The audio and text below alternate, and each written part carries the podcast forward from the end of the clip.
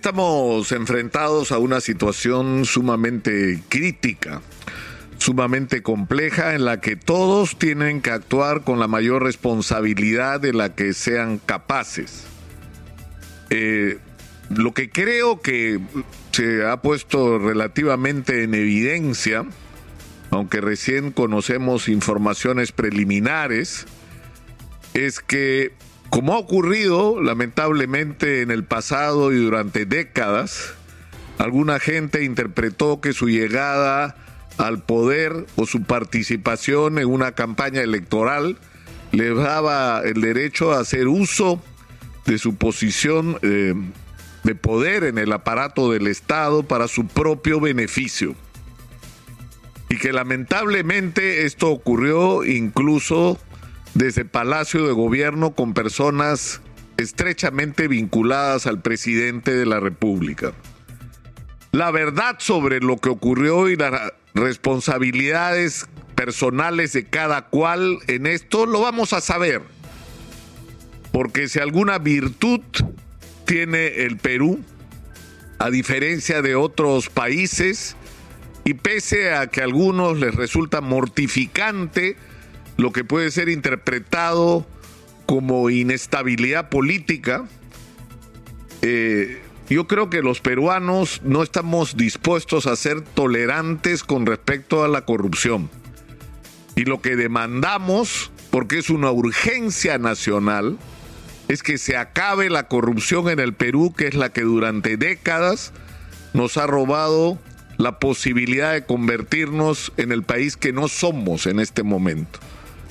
Es la corrupción la que ha implicado con su dosis asociada de ineficiencia que los enormes recursos públicos que han ingresado al Estado peruano gracias al crecimiento macroeconómico generado fundamentalmente por el aumento astronómico de nuestras exportaciones, sobre todo de mineral, han estado directamente asociadas a la corrupción. Es decir, ha habido ineficiencia y corrupción, ha sido han sido las dos caras de la misma medalla y eso se tiene que acabar y de una vez y para siempre. Y el presidente Castillo, porque solo él sabe si la responsabilidad lo alcanza a él o no. Pero en todo caso, más allá de lo que las investigaciones determinen, él tiene la responsabilidad de asumir las consecuencias de haber puesto en su entorno a personas que nunca debieron estar ahí.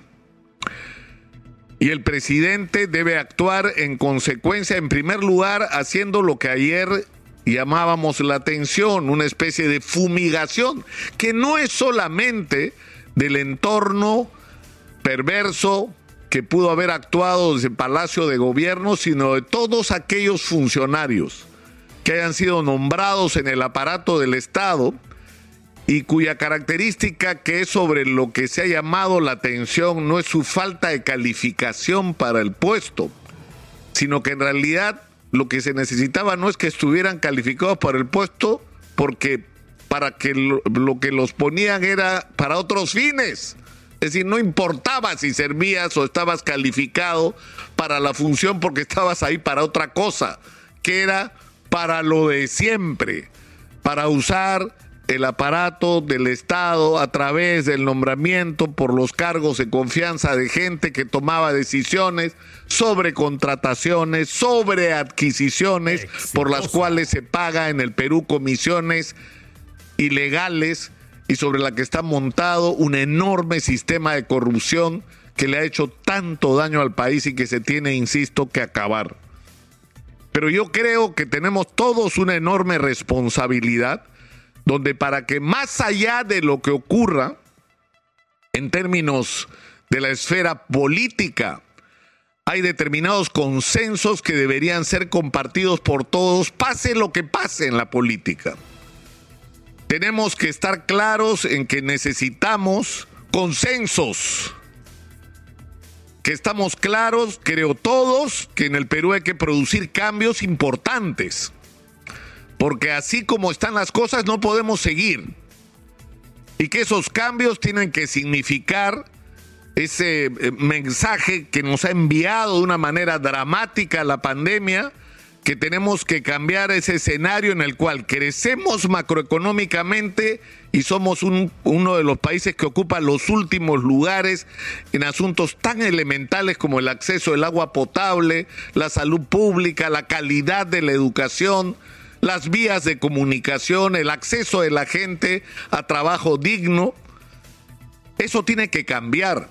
Y para que eso cambie, es necesario producir incluso cambios constitucionales, pero que tienen que ser manejados con responsabilidad y con orden, y que esos cambios constitucionales tienen que expresar los consensos de la inmensa mayoría de peruanos sobre el tipo de país que queremos construir, donde debería haber lugar para todos.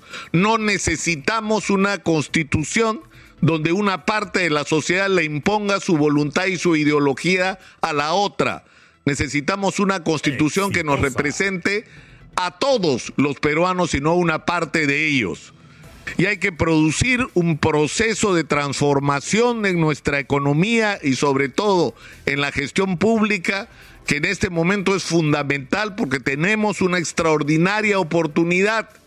Si hacemos lo correcto, que es atraer la inversión para la gran minería en el Perú. Si extraemos esos recursos que algunos calculan en 500 mil millones de dólares, que están ahí enterrados y que podrían sacarse y servir para transformar del país, tiene que ir de la mano ese, ese convencimiento a los inversionistas que nosotros somos su mejor opción.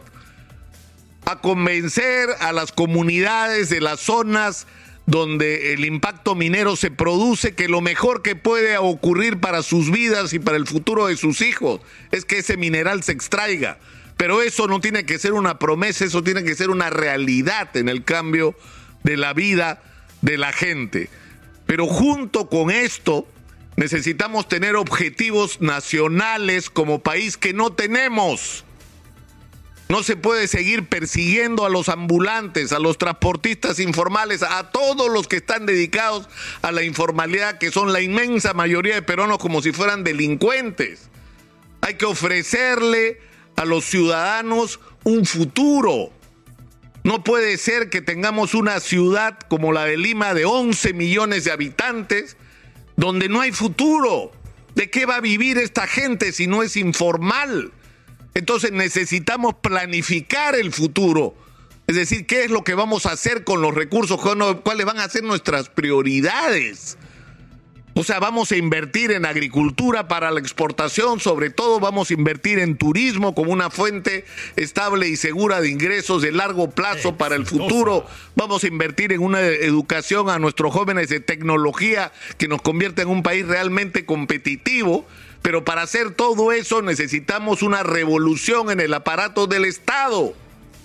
Necesitamos tener un Estado que gaste de manera eficiente y no corrupta y eso significa una transformación de quiénes son los que hacen política en el Perú. Y tenemos que encontrar el mecanismo para que la gente decente que sabe lo que hay que hacer tome las riendas del Perú.